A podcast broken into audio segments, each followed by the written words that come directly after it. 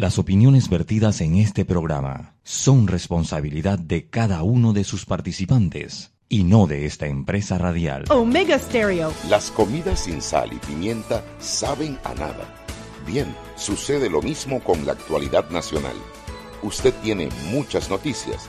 Le invitamos a que la sazone con sal y pimienta. Con Mariela Ledesma y Annette Planels. La receta está lista y usted está invitado a la mesa.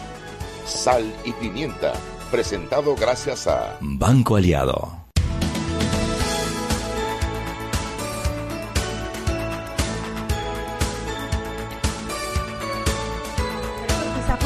Buenas tardes, muy buenas y papirricas tardes. Hoy tenemos como invitado al dueño de este programa, al verdadero dueño de este programa, el socio capitalista, el más... El que cree. bueno, por lo el menos trabaja en un banco, no ha puesto ni un real, pero es capitalista y trabaja en un banco. Y se pone saco y corbata.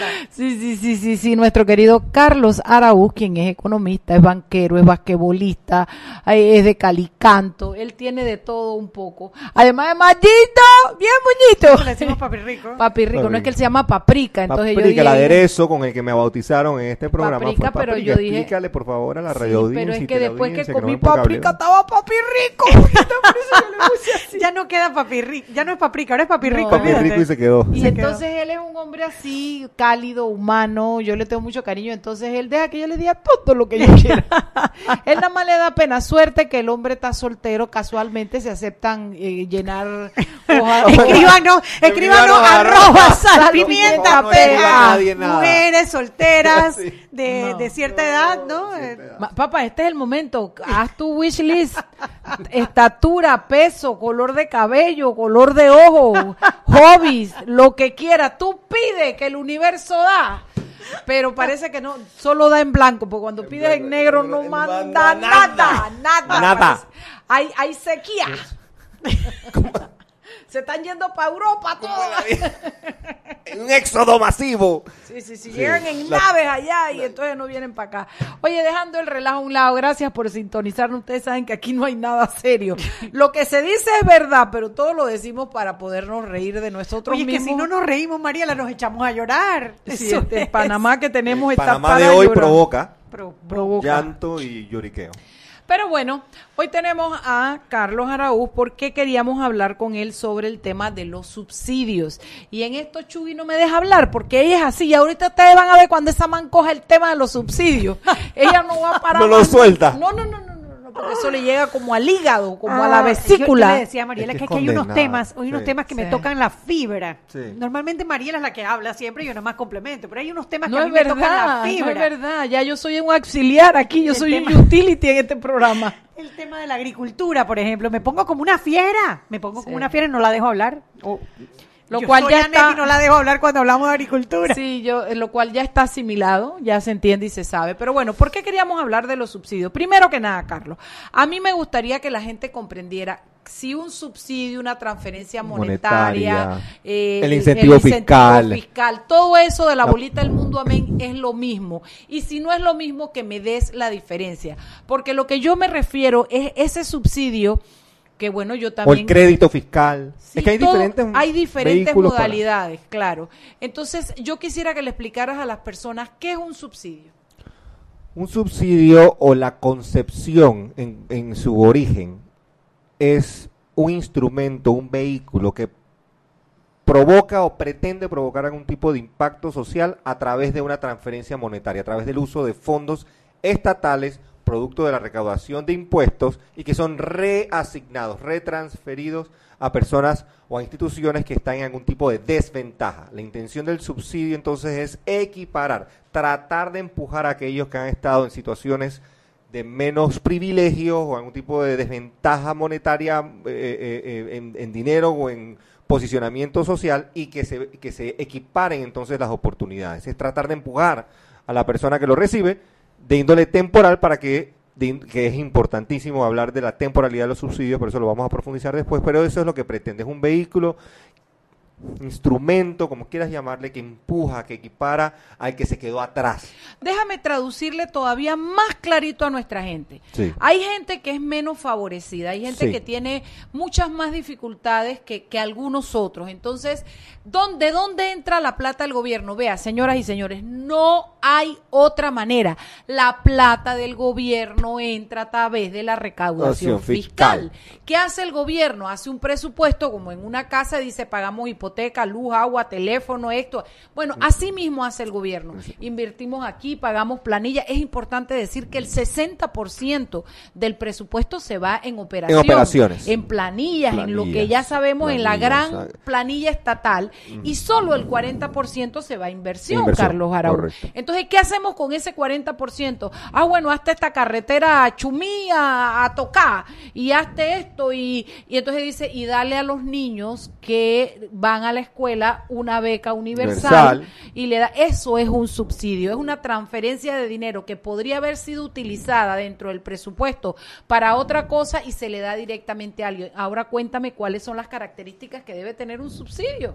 Un subsidio es elemental y fundamental que tenga un programa bien estructurado, bien conceptuado, que tenga la posibilidad entonces de resolver el problema en cuestión, no que lo haga perenne, no que lo que lo haga eh, eh, permanente, sino que de una u otra forma en esa en ese concepto de solución, en ese concepto de, de posible vehículo subsidio, tengan entonces los componentes para resolver el problema que, que está en entredicho. Lo otro, tiene que ser de índole temporal, tiene que empezar en A y terminar en Z. Claro, porque tiene un objetivo, No puede lo ser para se siempre, va. claro, porque tiene que tener las herramientas, ya sea de ahorro, de capital o de planificación, para que ese problema sea subsanado. Si nosotros, por ejemplo, queremos erradicar la pobreza, que es uno de, los, de las metas, de los objetivos de desarrollo sostenible, el más importante quizás, para el año 2030, no podemos entonces concebir un subsidio que mantenga a los pobres pobres. Claro. O sea, por- y, y que se haga entonces por siempre. Vamos a darle 100 balboas a las personas que estén por debajo de la línea de pobreza. Fíjate. ¿Qué resuelve eso? eso no resuelve la pobreza. Y lo va a hacer perenne y por siempre. Entonces, ¿qué es eso? Un subsidio mal conceptuado, mal estructurado, que lleva entonces a gastos y a pérdidas y a que el pobre siga siendo pobre. Condenas entonces a la persona que está supuestamente siendo beneficiada a que sea perjudicada de por vida. Y, y- y para déjame siempre. decirte algo, fíjate, el presupuesto estatal, el presupuesto del Estado son 23 mil 867 Exacto. millones de dólares. Y los subsidios que se contabilizaron en el año 2017 fueron 1.500 y pico de millones de dólares, que números más y números menos corresponde al 5% del presupuesto del Estado. Del Estado. Eso es una cifra elevada, sobre todo cuando tenemos un subsidio que no, uno no, varios, pero comienzo por el que, el que más me enerva. El subsidio del tanquecito de gas, Carlos. El tanquecito. sí. A ver, ese subsidio no va dirigido a una población de- eh, en desventaja. Porque ese subsidio lo usan los chinos en las lavanderías, lo usan las casas de Costa del Este. Lo, ¿Por qué? Porque es tan fácil comprarlo porque te- el tanquecito tú lo pagas 4 o 5 dólares, pero debías pagarlo 12 y 13 dólares. ¿Ah? Además de que, de que no va dirigido a una población eh, desventajada, es un subsidio que tiene mil años, que se desperdicia, se contrabandea en Costa Rica, que no acaba nunca y que se- significa 80 millones de dólares en el gasto nacional para cubrir ese 80 millones al mes, ¿será? al año. ¿Al año? sí. Ah, no es tan grande. Y el de, y el que de- y el de, el de gasolina para los tra- el de diésel Transportistas. para transportistas 150 millones al año y por ahí tú te vas a la lista y tienen subsidio gremios tienen subsidio eh, eh, eh, eh, poblaciones X y la- hay las transferencias también pero en fin, yo quería dar esos Ay, números sí. y quería hablar de eso porque explícame cómo eso se compagina con lo que es la naturaleza del subsidio. Es que, es que el subsidio de nuevo, y, y, y tampoco hay que satanizar el subsidio, porque hay personas Sí, que en efecto esta necesario, hay- sociedad hay- sí. ha dejado atrás y ha fallado. Sí, yo, yo yo estoy convencido, pero hay que tratar de empujarlos y, y proveerles entonces las herramientas para que salgan de ese infortunado atraso o, hueco. Están, y hay, y hay otras estructuras también, entonces las transferencias monetarias de las que hemos hablado, también de los créditos fiscales, los incentivos fiscales. Muchas personas en Panamá tienen acceso a su primera residencia, la primera casa, la primera oportunidad de comprar una casa, precisamente porque hay un subsidio a las tasas de interés que eh, los bancos cobran. Entonces, si hay un beneficio estatal que te permite tener tu casa y que tengas ese primer activo y que puedas ahorrar, yo creo que eso es noble. Yo creo que eso tiene, tiene algún grado de validez y de justificación. Ahora bien, tampoco puede ser por siempre. Ningún subsidio puede ser por siempre. Ahora hay, un subsidio de 10 mil dólares para comprar casa.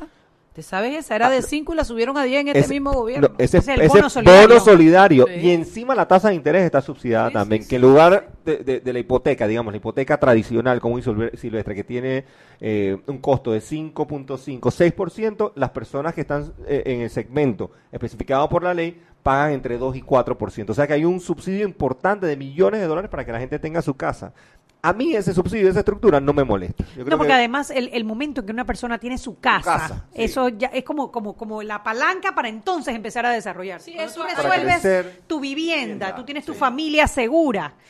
Eh, tú puedes, de ahí entonces tú puedes pensar en educarte, en, mejorar tu nivel de vida, en, ir arreglando poco a poco. Es como, como una base que tú le sí, entregas. hay como un traslado social, como que pasas a ser de otro nivel cuando tienes la posibilidad de comprar una casa para tu familia, ¿no? Así mismo es. Pero regalar o dar la dádiva, como tú decías, el, el, el, el beneficio ese eh, sin ningún tipo de mérito, sin ningún tipo de plan y por la eternidad. Transferencia económica directa, ¿cómo es que le dicen para que no suene a subsidio? Monetaria, transferencias monetarias, exacto, así mismo le dicen. Y yo creo, que hay, hay programas, hay programas que se manejan a través del Ministerio de Desarrollo Social que son muy nobles en, en esencia y tienen un buen monitoreo y demás. Lo que pasa, lastimosamente, es que el subsidio, si se quiere llamar así, o el regalo, entonces se, empieza también a convertir en una herramienta de clientelismo y de abuso por la clase política panameña que de una u otra forma transfieren o compran entonces lealtades políticas a través de estos eh, y que después cómo tú le quitas ese, ese, ese, beneficio a la gente. ¿Cómo tú le dices a la gente que no hay más tanquecito de gas? O el transporte. Aunque déjame decirte algo, hay un subsidio que me acabo de acordar que sí es como ejemplo que sí se puede disminuir, el de la luz. el de la luz eran 450 millones de dólares en subsidio para la luz y está ahora solo en 50 millones de dólares porque se, se redujo a la gente que usa menos de 300 kilovatios. y los subsidios también crean distorsiones y aberraciones en el mercado. Entonces restas competitividad, restas productividad. Eh, esta administración yo creo que, va a ser recordada por el famoso subsidio de los 58 dólares en el bolsillo de la canasta básica. que en principio sonaba bien, los que nos aferramos quizás a principios económicos, muchos salimos a la palestra y dijo esto no tiene ni pie ni cabeza, no va a funcionar, no sostenible, y en efecto ahí está, pues no ha pasado, no se ha medido. Y ya la gente ni siente los 58 dólares, dicen que no es verdad. Y después que se instituyó se ha revisado, no es que no se ha revisado, cada seis meses la administración actual revisa el tema del subsidio. Y patea esa pelota más adelante. Yo te voy a decir una cosa, ese subsidio, ese en particular, el de los 58 dólares, eh, la idea era identificar cuáles eran los, los monopolios en el sector de la comida y poder hacer un plan para que en estos cinco años se fueran eliminando esos monopolios y tú pudieras eliminar el subsidio porque había habido un enorme incremento de la canasta básica en el periodo anterior. Entonces, ¿qué hicieron? Ponen la, canasta básica, ponen el, tope, el límite a la canasta básica, no puede aumentar, pero no haces nada para revisar esos monopolios. Entonces, la carne sigue siendo un monopolio. Y tienes eh, igual, o sea, no resolviste el problema de fondo y sigues teniendo el, subsidio. Y creas distorsiones en el mercado, porque, porque creas distorsiones en el mercado. Que no benefician al consumidor. No benefician al consumidor, es que ese es el punto. O sea, se distorsiona el mercado y se distorsiona la esencia del subsidio. que es que yo no sé por qué, pero tú me vas a perdonar que ya no tenemos que ir al cambio, pero yo cada vez más identifico el subsidio con el populismo. Y ojo que yo estoy de acuerdo con que hay subsidios que son necesarios, pero cada vez más lo, lo, lo, lo, identifico una cosa con la otra. Bueno, son las 6 y 15 de la tarde, nosotros nos toca irnos al primer cambio comercial y cuando regresamos más conversamos. Hoy hemos decidido hacer un programa full programa, nos hemos saltado los cocinados, los chistes y todo porque eh, es un tema que tiene mucho para dar y queremos agotarlo porque nosotros queremos que usted aquí salga con un eh, un PhD en subsidio dado dictado por el honorablus eh, laureadus Papi Carlos Ricus. Arauz. Papi Vam- Ricus. Papi Ricus. Vámonos al cambius.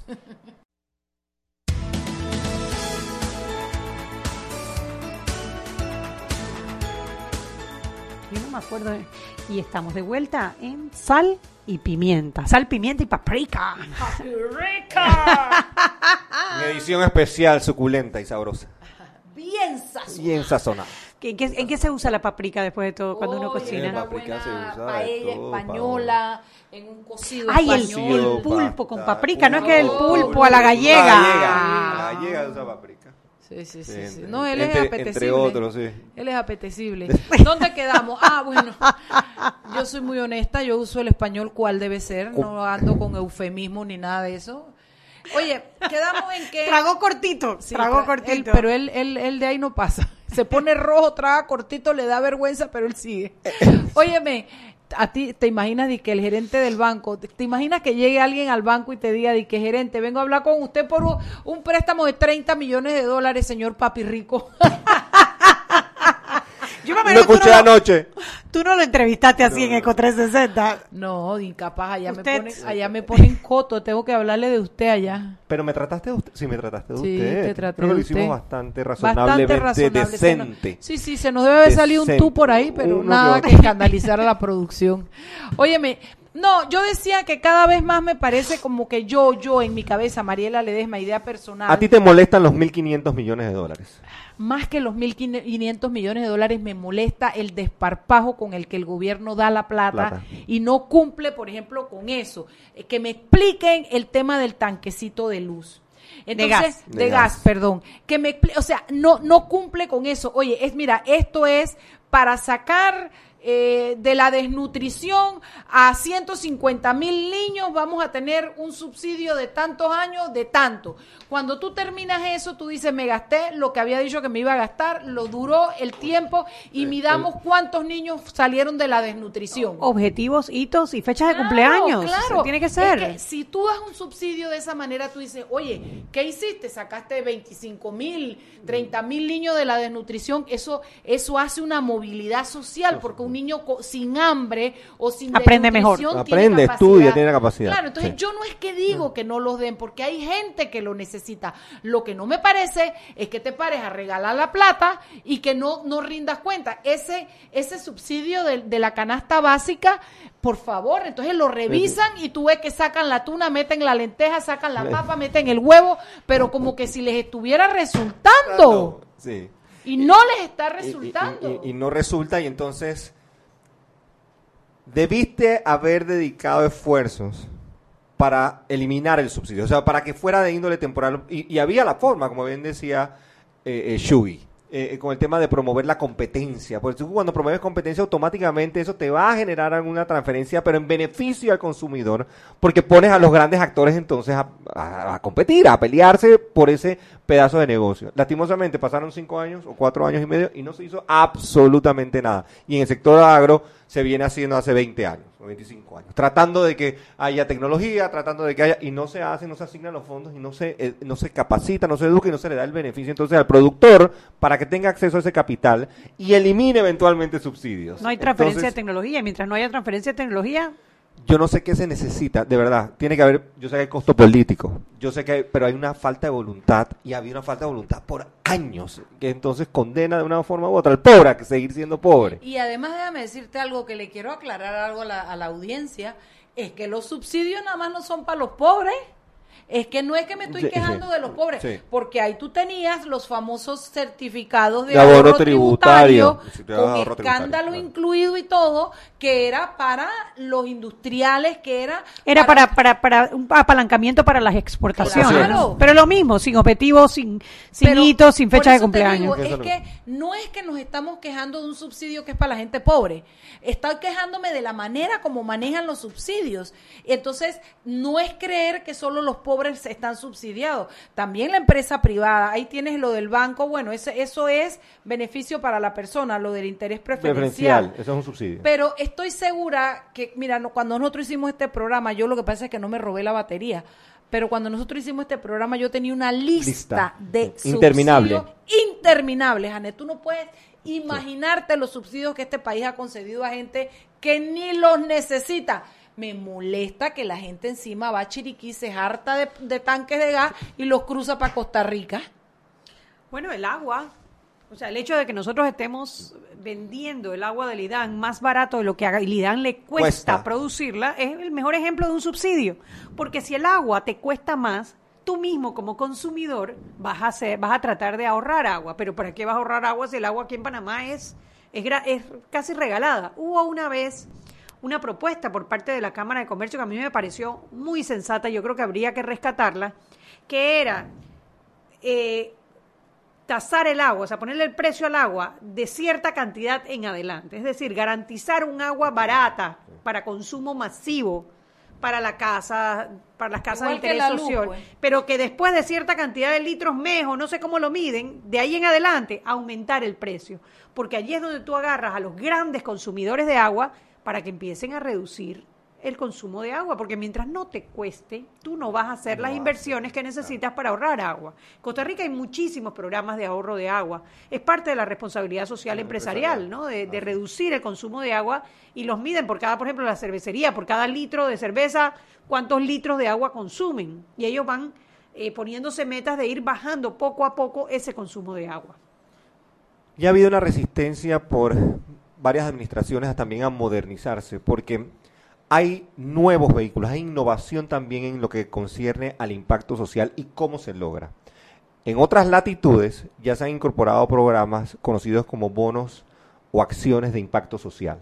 Los bonos de impacto social son, de nuevo, oportunidades de inversión. La filantropía, pues mal, mal referida o mal, mal hablada.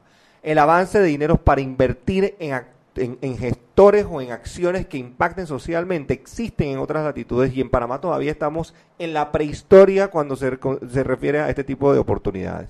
Específicamente hablando, un bono de impacto social puede ser un vehículo que se vende al accionista, a un inversionista. Esos fondos que se recaudan del sector privado son asignados a programas que tienen indicadores, que tienen métrica, que han sido administrados a lo mejor por organizaciones sin fines de lucro de manera muy exitosa en Panamá. Se le dan los fondos a estas instituciones que están resolviendo los problemas que el Estado o el gobierno no ha podido solventar y el gobierno entonces fiscaliza, ve, mira y honra entonces la devolución ya sea del capital con un poco más de eh, intereses que resulte interesante para el inversionista. Esto es modernización también de la cosa eh, eh, pública y del impacto social. No tiene que ser sencillamente eso de recaudar fondos y entonces ahora te lo regalo para que tú hagas con eso lo que sea o lo que quieras, porque no se mide y lo que no se mide ya sabemos perfectamente bien, pues no no no sirve, no no se no, no, no soluciona el problema en sí. Entonces yo creo que también hay que atreverse, hay que ser osado, hay que hay que hay que ponerse a tono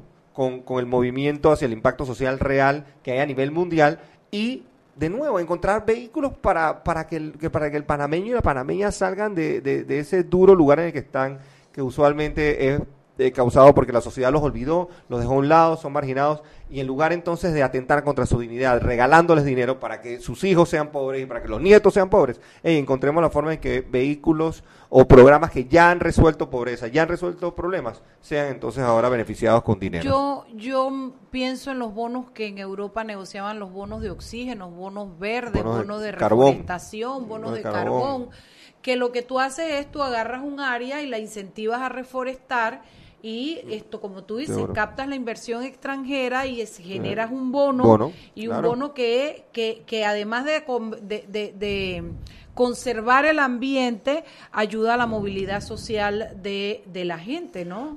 Que hayan estructuras que premien más allá de solo la deducción fiscal. Lo que pasa es que aquí también, reitero, vemos entonces el, el, el apoyo al sector social como la posibilidad de que me deduzcan impuestos o me rebajen la carga fiscal. Entonces es el único incentivo fiscal que existe prácticamente o que las empresas realmente eh, valoran. Y hay, y hay oportunidades de hacerlo de otras tantas diferentes maneras en lugar de solo pasar, entonces, de nuevo, la donación, la filantropía o el beneficio. Panamá, en Panamá hay recursos. Mm. Lastimosamente no son bien administrados, no son responsablemente asignados.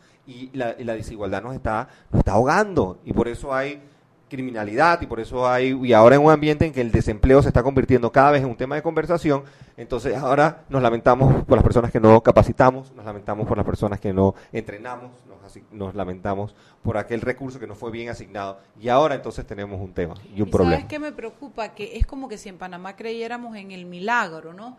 ¿Tú crees que por rebajar y por poner la canasta familiar a 58 dólares, supuestamente, eh, perdón, a, rebajar 58 dólares, por ejemplo, va a ocurrir el milagro de que la agro se va a resolver y que de aquí en adelante todo va a estar barato? Es que pusiste el bono, eh, perdón, pusiste el subsidio, pero no hiciste nada, para remediar el problema. Entonces, se van sin pena ni gloria. Al primero, lo primero que va a hacer el próximo gobierno cuando venga, va a ser quitar ese subsidio que no ha funcionado que ha distorsionado el mercado y entonces el agro está igual o peor que estaba antes.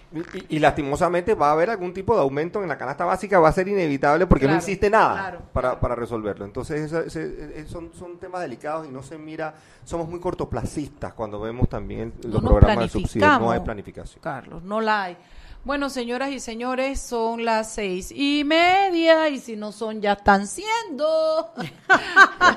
Así como pasito a pasito. No, es que son las seis y veintinueve y entonces yo tengo que estar con el ojo a Cristo porque están los que se anuncian, está el padrino oyendo el programa, ya tú sabes que el de una vez... El padrino. Que la agarró el otro día comiendo. ¿Qué fue lo que estabas comiendo cuando llegó el padrino y te agarró? Guineo, pera, yo no sé qué estaba yo comiendo que Pero cuando vio al padrino, casi, me atora. Un yo estaba ahí donde estás sentado, tú estabas ñac, royendo.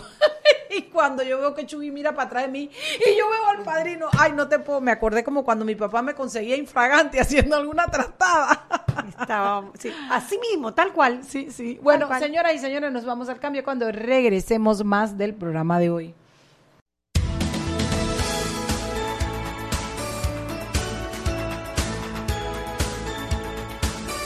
Y estamos de vuelta en Sal y Pimienta. He, regresado a mi puesto de principal. Yo voy, a, usar el celular.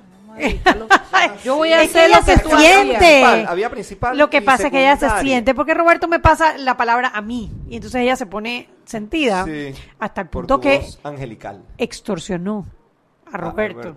Con una tijera. tú te dejas, Roberto. Tú te dejas, te dejas. Una tijera, ah, así no, mismo. No, no, con ese ademán me has dejado. Es más, me quiero cambiar de puesto. Me puedo cambiar de puesto porque me dio hasta miedo. Hasta miedo. Calurnias, calurnias, me calurnian, me calurnian. A ver, estamos hoy con nuestro querido Papi Rico, estamos conversando sobre los subsidios y el impacto, bueno, a ver, impacto positivo o negativo que tiene la economía y si realmente resuelven o no resuelven los problemas en Panamá, porque es evidente que en Panamá eh, nuestro principal problema no es el crecimiento económico, es la distribución. Es, la, distribución. es la distribución, ¿no? Y, uno pensaría, si es la distribución, bueno, los subsidios ayudan en esa distribución, ¿no? En, esencia, de la, o la redistribución o la adecuada distribución de los ingresos que, el Estado percibe. Pareciera, de nuevo, que el, el gobierno debería ser entonces el mejor administrador, sin embargo, no lo es. Y hay evidencia porque los problemas siguen sin ser resueltos, siguen eh, eh, seguimos estando en algún tipo de, mora con las personas que más lo necesitan y que ameritan este tipo de, programas.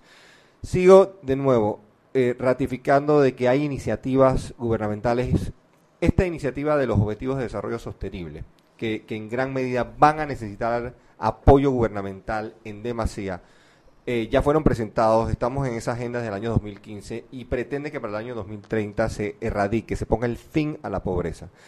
Para que eso suceda, las áreas más pobres de Panamá, que son las indígenas, o sea, las, las comarcas principalmente, tienen de nuevo que pasar por un estudio, pero pormenorizado de qué se necesita, cómo se necesita, y se han hecho todo tipo de análisis en temas de salud, de educación, de las escuelas, hospitales, pero todavía pues su implementación cuesta y va a seguir costando. Esas personas necesitan del subsidio, necesitan del empuje porque han quedado atrás y, no hay forma de recuperar entonces el empuje económico en esas zonas, a menos que se le haga algún tipo de empuje. Entonces yo sí quisiera no satanizar y que quede claro en este programa pues que, el subsidio, la eliminación de todos los subsidios o todos los subsidios son malos y debemos perseguir su eliminación. Algunos son necesarios en el tiempo. De nuevo, yo siento que hay formas o mejores maneras de administrar entonces los fondos que son asignados a programas que tienen un impacto social en el corto o en el mediano plazo. Eh, ejemplos concretos. El programa de Ángel Guardián, que, pretende que la persona eh, con algún grado de, dificultad o de discapacidad eh, reciba un empuje, ya sea el, monetario, el académico, parece de nuevo en esencia noble. Pero ¿cómo se elimina entonces el subsidio? Eventualmente tiene que haber un programa que a esa persona que se beneficia por dos, tres, cuatro, cinco años, ya sea con capacitación o ya sea con entrenamiento, ya sea con empuje, le des dignidad y pueda entonces desempeñarse en la fuerza laboral y que, que, por sí mismo, o sea, le, le, dé esa oportunidad y que no le menoscabes y que no le reste porque la desigualdad también tiene ese componente. No puedes tampoco beneficiar o perjudicar al que tiene algún tipo de desventaja.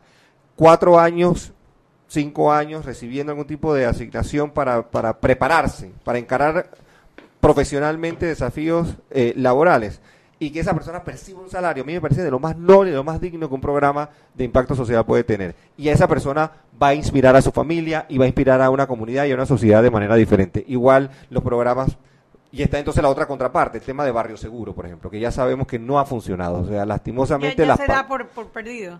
Barrio seguro, millones de dólares. Millones de dólares que, que pretendían que con un subsidio, porque eso era lo que era, una, un, un presente, dádiva, regalo, que en esencia, de nuevo, ¿qué pretende? Bueno, que el pandillero deje de ser pandillero a través de algo de capacitación y que se quede en la casa o que no se quede en la casa o que no siga eh, eh, cometiendo crímenes. Sí, pero ¿cómo entonces haces ese compromiso para que sea resocializado, para que haya, tú te vas a la Cámara de Comercio y dices, aquí vamos entonces a solventar este problema entre todos y el subsidio se acaba en tres años, pero ustedes van a ser parte fundamental entonces en la contratación en cómo estas personas son resocializadas y todos vamos a trabajar juntos. Utopía, utopía no, porque se ha hecho ya en otros países. Y, es un poco lo que hace Jesús Luz de Oportunidades, ¿no? La Fundación Jesús Luz de Oportunidades que lo hace muy bien, eh, Fundación Esperanza, eh, San Felipe lo hace también muy bien. Entonces, sale mejor, quizás, y que también se ha hecho en otras latitudes, hablar con Fundación Jesús Luz de Oportunidades, hablar con Fundación Esperanza San Felipe, entender estos programas y entonces proveerle de recursos que no dependan de donaciones y de filantropía, que sean recursos del Estado administrados por estas fundaciones que han sido exitosas, que se les mida, que no se les dé la plata, que no se les regale, que se les mida, que se les monitoree el recurso y que sea un efecto entonces que Fundación Jesús de Oportunidades esté en Chiriquí, donde hay serios problemas de pandillas, que esté entonces en Colón, que se, que se masifique entonces esto y que no tenga, porque las fundaciones y las organizaciones sin fines de lucro que resuelven problemas de manera real, medible y legítima, pasan problemas, pasan problemas, tienen que estar haciendo conseguir donaciones. es un lío, y haces las galas y haces y vas al museo y la noche de museo. sí, pero, pero la esencia no te permite resolver la masa. Sigues teniendo el problema, el problema allí y no es sostenible la solución. Entonces yo creo que esa es una avenida interesante de alternativa, de que el subsidio, que se deje llamar así, que se haga una transferencia monetaria legítima y, y, haces planes pilotos para ver si funciona o no la solución de los problemas que nos aquejan a nivel entonces de las organizaciones sin fines de lucro. ¿Tendremos casos de éxito en algún tipo de subsidio del gobierno? el suspiro tuyo lo contestó todo. Hay un, por ejemplo, hay un subsidio que a mí me parece importante y es una transferencia no condicionada, que es el, el 120 a los 65. 120. Porque tú a los viejitos, o sea, son personas que no contribuyeron al Seguro Social porque trabajaron en el tema informal o simplemente no trabajaron o trabajaron en sus casas y eh, llega la vejez y no tienen lo mínimo para poder eh, subsistir, ¿no? De acuerdo contigo. El, problema, el problema que yo veo es que cada subsidio que se da, ya sea que tenga o que no tenga resultados, es un peso más sobre la clase media que es la que carga el peso de los impuestos para cubrir esos subsidios. Yo me asusté cuando Mariela me dio esa cifra de 1.500 millones de dólares, porque eso es lo que da el Canal de Panamá, punto. O sea, Canal de Panamá, subsidio. y educación, desarrollo, carreras técnicas, infraestructura. No, no. Entonces, no puede ser que nuestro principal activo, los ingresos de nuestro principal activo, solo sirvan para cubrir los, subsidios. Sí. ¿Cuál eh, es? O sea, ¿dónde está la luz al final de este túnel?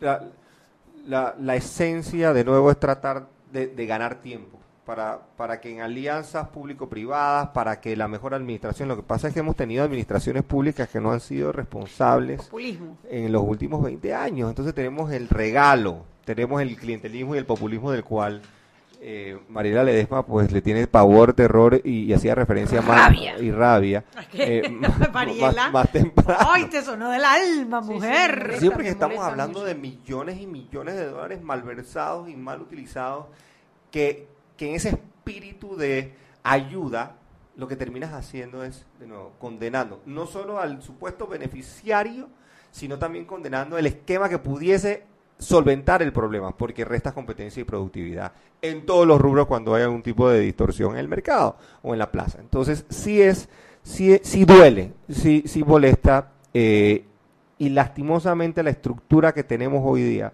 eh, subsidios electorales, el simple hecho de, de, cómo se maneja ese dinero que llega a los partidos, entonces, todo eso son subsidios, son cargas que, que, que, que la clase media, que el porque la, recaudación fiscal es la que se pone en entredicho y se aprieta.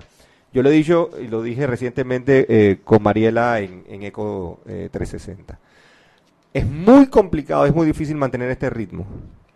Prácticamente insostenible. Entonces, lo que viene, lo más seguro es que en los primeros tres o seis meses de la administración de quien sea que gane las elecciones de mayo del 2019, algún tipo de reforma fiscal se tenga que hacer. Ya sea por la parte de impuestos sobre la renta, ya sea por la eliminación a lo mejor de créditos fiscales, porque es que el Estado necesita más. El gobierno, la máquina, en la medida que sea esta masa obesa, gorda, lenta, grande, que no resuelve problemas, entonces necesitas más dinero. Y ante, y ante cargas de subsidio, de impacto social, o como quieras verla, y un canal de Panamá que empieza a pagar deuda, porque tienen que pagar deuda ya empezando en el 2020, la planificación se complica. Entonces necesitas más ingresos. O deuda que la terminamos pagando de nuevo todos los panameños o más ingresos a través de una reforma fiscal. Que nos, que nos afecta económicamente porque nos baja la calificación. También me imagino, entre más deuda tengamos, eh, bueno, si pagamos a tiempo no, ¿no? no y, y, y, no hay una correlación exacta entre, entre más deuda y, menos calificación de riesgo. De, de hecho, Panamá sigue siendo bien visto en mercados internacionales.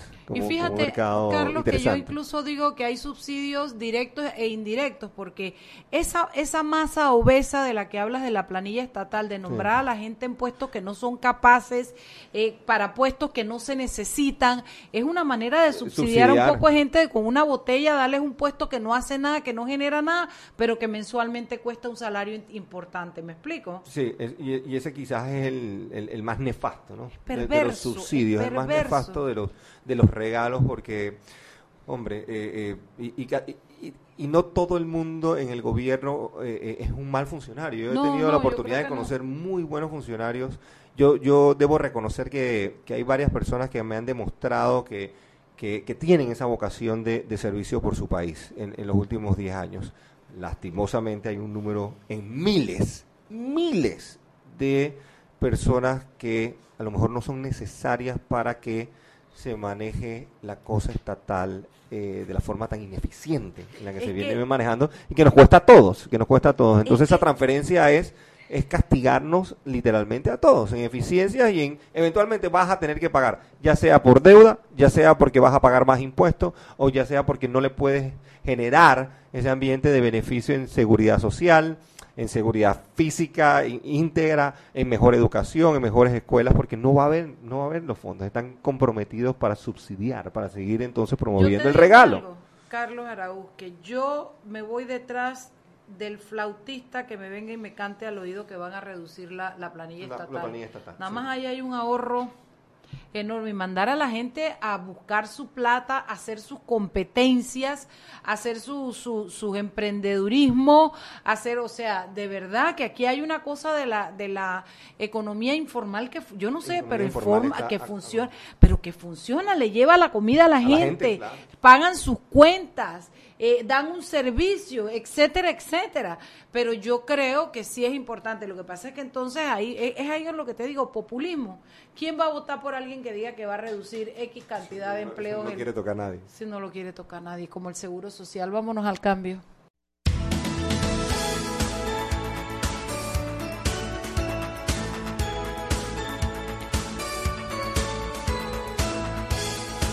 Ahora, ahora nadie quiere agarrar la vaina quiere Chuy, no quiere nadie. Estamos buscando la información por qué queremos y, de, darlo. Y vamos a comenzar a hablar entonces sobre lo que es la beca eh, universal, que es otro subsidio que tiene a la gente atravesada porque realmente es un subsidio que no responde, no solo no responde a las características, sino que a juicio muy personal mío y de mucha gente que he oído hablar, no, ni siquiera, ni siquiera aupa la, la meritocracia, sino que premia el fracaso.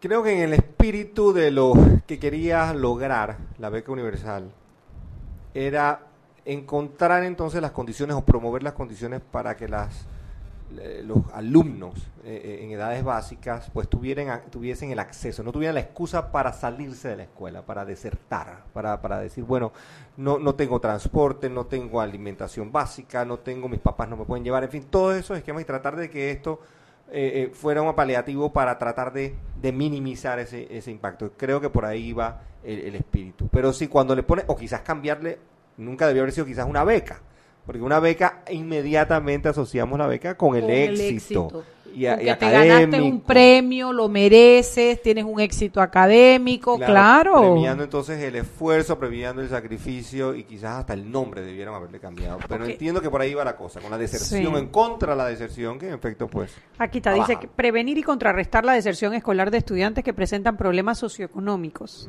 Según evaluación del gabinete psicopedagógico con el otorgamiento de un apoyo económico que coadyuve en sus necesidades escolares básicas. Elevar los niveles de inscripción de asistencia escolar y brindar la oportunidad de ser beneficiarios a los estudiantes de la educación. La asignación anual es de 270 dólares para educación primaria, 360 dólares para la educación premedia y 450 dólares para la educación media. Para eso tienes que, eh, tienes que eh, cumplir una serie de requerimientos. Eh, bueno, no están aquí los requerimientos. Me imagino que ir asistencia. Entiendo que tienes que llevarle la, algún tipo de... Yo he escuchado que tienes que llevar, por ejemplo, la, tarjeta de vacunas, tienes que llevar la tarjeta de vacunas, tiene que haber una asistencia. Eh, sí hay una, una un, promedio mínimo que tiene que, alcanzar el estudiante. ¿Le exigen promedio mínimo? Le exigen un promedio mínimo. No estoy al tanto enteramente de ese... yo, yo, pensaba que no. Sí, sí, un 3. Le, tienen, le exigen creo que es 3 o 3,5, sí. 3, 3, perdón, 3. 3. que, no, que no haya fracaso. y no, y cuando fracasas te dan otro chance. Te dan otro y y te dan tu beca. Y, la, y luego te dan tu beca de nuevo.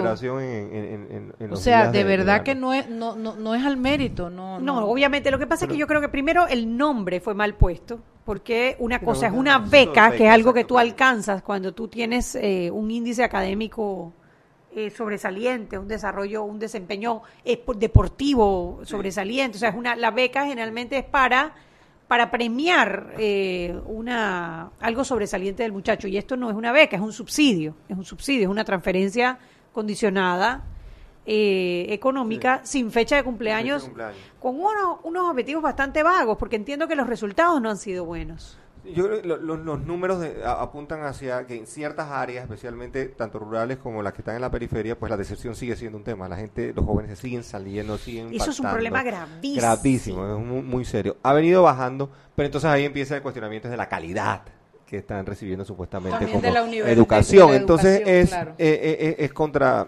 no producente porque mantienes a las personas, pero no es el simple hecho de que el alumno vaya y se siente allí inerte y no participe activamente de su proceso de replanteamiento. entonces el subsidio los condena. Tenemos una mala educación que no cumple su función en escuelas que están muchas veces mal atendidas, deterioradas, con una vaina del el guano ese de palomas que tiene a la gente enferma, sin baño, etcétera y le das plata a un niño para que vaya a ese sistema escolar, se siente, no importa si nada más ganas tres y si te quedas vuelve y haces el examen y entonces te volvemos a dar los 20 dólares mensuales para que entonces vayan a la escuela. O sea, es, como todo, no sé, debe ser que yo hoy estoy muy negativa, Carlos, porque estoy muy triste. Lo de la beca... Lo, es que, es que, el subsidio está condenándote si no haces algo al respecto de la calidad si no haces algo respecto a la motivación de la educación como tal, vas a seguir eh, eh, interminablemente en el tiempo asignando este subsidio que cuando la persona, el alumno eventualmente pasa del noveno grado y se pasa al décimo, ya está próximo a graduarse, no, no tiene las capacidades, las habilidades desarrolladas mínimas para poder encarar entonces una fuerza laboral exigente que está allá afuera ávida, el sector privado buscando que, que, el talento pues esté materializado y que pueda contratar, no puede ir a la universidad, no tiene, entonces viene un descalabro de decepción que lleva inevitablemente entonces a desempleo, a no necesariamente tener las aptitudes para aspirar a los buenos salarios, salario mínimo, se, se, modifica el salario mínimo con efecto de matemática, todo está subsidiado. Sí, y no, y no estás preparado ni siquiera para resolver los problemas más más llano, más, lo básico. porque no te enseñan a pensar, te enseñan a repetir. Me explico, entonces es una es una es una espiral o es un, un círculo eh, perverso en el que estamos creciendo. De verdad que, que estoy muy triste. Yo creo que hoy amanecí como como pesimista porque este tema de los subsidios a mí y me pone a dar vueltas sobre el hecho de que nuestros políticos son tan incapaces que no pueden darlo midiendo y haciéndolo como debe ser. O sea, que nos estemos gastando todo lo que produce el canal de Panamá en subsidios de una u otra manera es preocupante. ¿Qué clase de país tú estás eh, eh, motivando o estás preparando para el futuro. Mira, tengo un programa con Eco 360 que lo voy a dar en la semana, que es un programa sobre las nuevas eh, profesiones. Cuando las veo, me quedo con la boca abierta, cosas que la gente ni siquiera sabe aquí en Panamá. Profesiones como tú no te las imaginas y nosotros todavía graduando ingenieros, arquitectos, psicólogos, médicos. Entonces, no hay un abanico de posibilidades, pero tampoco hay la preparación para que... No, no, no es una es una cosa, es terrible, Carlos Araú, ¿para qué me dejaste hacerlo de nuevo si ya sabes que termino mal? terminas alterada y afectada. Pero tú terminaste contenta del análisis. Bueno, eh, es que cuando yo terminé ese programa que tú me estabas esperando fuera para gorrearme el bote, ¿te acuerdas? Pues subsidio, y ahí que tiene que subsidiar mi transporte. me gorreaste el Uber esto, yo venía contenta porque yo creo que se le explicó bien a la gente. Y es que yo, lo que quiero es que la gente lo entienda, porque a través de esta política de subsidios estamos promoviendo un país mediocre. Eso es lo que yo veo al final. Un, estamos promocionando la mediocridad, no estamos atacando el problema realmente, con lo cual nos estamos condenando a ser un país mediocre siempre. Siempre. Y ahora que ha salido toda esta todo este impulso de los objetivos de desarrollo sostenible, que hay embajadores, y hay hay algún tipo de vínculo entre los actuales subsidios y el alcanzar algún objetivo de desarrollo sostenible. Tuve a la ministra Michelle Mochet la semana pasada en mi programa hablando de los objetivos de desarrollo social y quiero que sepas que se han pasado los primeros dos o tres años, y yo la entiendo, haciendo las mediciones para saber dónde estamos y hacia dónde queremos ir. Por ahora lo que viene es una campaña de educación, una campaña de promoción de las cuestiones. Están eh, incorporándose empresas que están llevando los objetivos del desarrollo. Tuve esta muchacha eh, ¿cómo se llama ella? Ana María Ballarino, creo que se llama ella, eh, explicando cómo su empresa, eh, la gente de, de tú sabes, de ¿cómo se llama? Bahía Azul o algo así se llama lo de Verde Azul, Grupo Verde Azul. Grupo Verde Azul, cómo están llevando los objetivos y los están llevando, por ejemplo, a su personal, eh, tratando de que cada uno de manera individual vaya, o sea, eso es lo que se está haciendo, un poco con la empresa privada, un poco midiendo hacia dónde estamos, hacia dónde queremos ir y buscando, entonces, por ejemplo, medición de ese día exitosa para ellos fue el tema de la mujer, de la paridad. Entonces, como que era, creo que es el objetivo 5 o el 8, no me acuerdo, pero es como, es como, como cosas así, no lo vi tan concreto. Puede ser que me faltó tiempo en el programa para entenderlo mejor. No dudo de la mala voluntad y cosas están comenzando a pasar. Pero que yo te diga que hay algo orquestado entre los subsidios y los objetivos del desarrollo, no lo vi. Sí, yo, yo creo que no. Yo creo que la respuesta es no o no todavía yo creo que en la creo que es no todavía. Yo creo que las postrimerías de esta administración no da tiempo y creo que las prioridades francamente son otras. Con decirte que quedamos en el al final hablando de qué pasa ahora que se acabe este gobierno, porque no puede ser algo que parezca esto va hasta el 2030. No puede ser que parezca algo que se acabó aquí con Varela. Entonces, ese día hablamos y Michelle Mochet le dijo a esta muchacha Vallarino es que la empresa privada y la ciudadanía es la que se va a tener que meter a defender esto para que esto continúe y perdure en el tiempo y llegue al 30 y podamos medir qué logramos.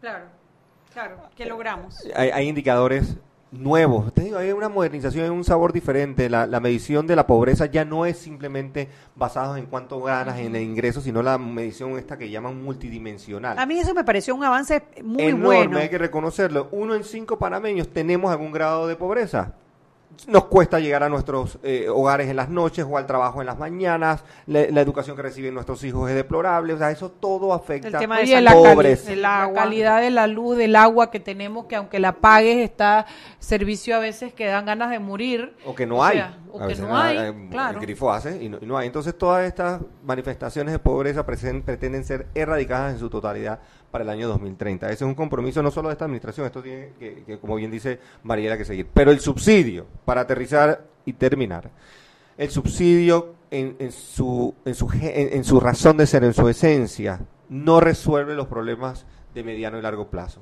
El subsidio es o una curita o un vehículo temporal para tratar entonces de empujar a los que se quedaron atrás y ojalá que las futuras administraciones, ya que esta pues ya está en las postrimerías de su de, su gestión, pues las futuras entiendan que de otra manera tienen que ser administrados. No puede ser el regalo porque eso condena al pobre, al que se quedó atrás, a seguir quedándose atrás. Me quedo con ese pensamiento, la verdad que es eso, hay que devolverle la dignidad. hay que sí, hay que sacarlo de esa fila maldita de todo el tiempo estar en la fila pidiendo. Es horrible. Y, hay cosas tan ridículas, y tengo que comentarlo porque hay cosas tan ridículas. Me pasa a veces con los, con los trabajadores en la fábrica que te faltan un día de trabajo para ir a retirar la beca universal, que es más o menos la misma plata que se van a ganar ese día. Entonces tú dices, hombre, estás causando un problema, porque tienes una ausencia en la fábrica por un subsidio que digo, si lo vas a dar, oye, por lo menos no hagas que pierdan un día de trabajo para ir a buscarlo. Transfiérelo a una cuenta, claro. de alguna manera. De alguna manera. ojalá que tengamos más eh, visión país, que tengamos más decencia y que le devolvamos la dignidad a la gente estamos obsesionados sencillamente con resolver la inmediatez y eso no, no pasa, eso no resuelve. El regalito no resuelve la magnitud Gana elecciones, pero no resuelve. Gana elecciones. Bueno, señoras y señores, ha sido un programa a lo mejor no, no, no con tanta risa y tanta alegría de siempre, pero ha sido profundo, sí, ha sido profundo, ha sido... ¿Te reíste mucho, papá? Yo, yo, yo siempre que vengo aquí la paso bien, María. Sí, yo sé, mi amor. Yo sé. Ay, de madre. Oye, a Pepitico. Pero bueno, yo espero que lo hayan disfrutado porque la, intención del programa de hoy era meterle todo el tiempo al tema para que pudiéramos abarcar la mayor y a mayor profundidad posible eh, de una manera entendible, práctica, llana, para que usted pueda eh, formarse un criterio y, y, y empujar eh, eh, eh, esos objetivos y empujar y entender y aportar al país cuando se trata de hablar de subsidios. Bueno, gracias a todos. Chao, chao, chao. Chao, chao. Mañana tenemos a Daniel Pichel. Miércoles. Sí. Viene, júramelo. Se lo juro. Te lo juro, pana. Bueno, lo esperaremos. Pues. Vamos.